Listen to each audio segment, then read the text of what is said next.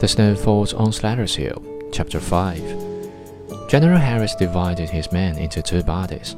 The first comprised the most skillful marksmen or gunners.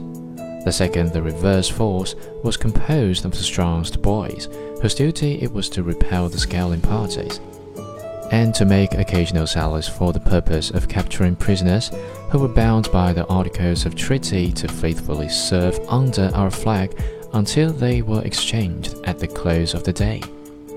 The repellers were called light infantry, but when they carried on operations beyond the fort, they became cavalry.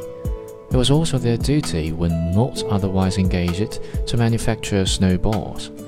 The general staff consisted of five Templars I am on the number, with the rank of major, who carried the general's orders and looked after the wounded.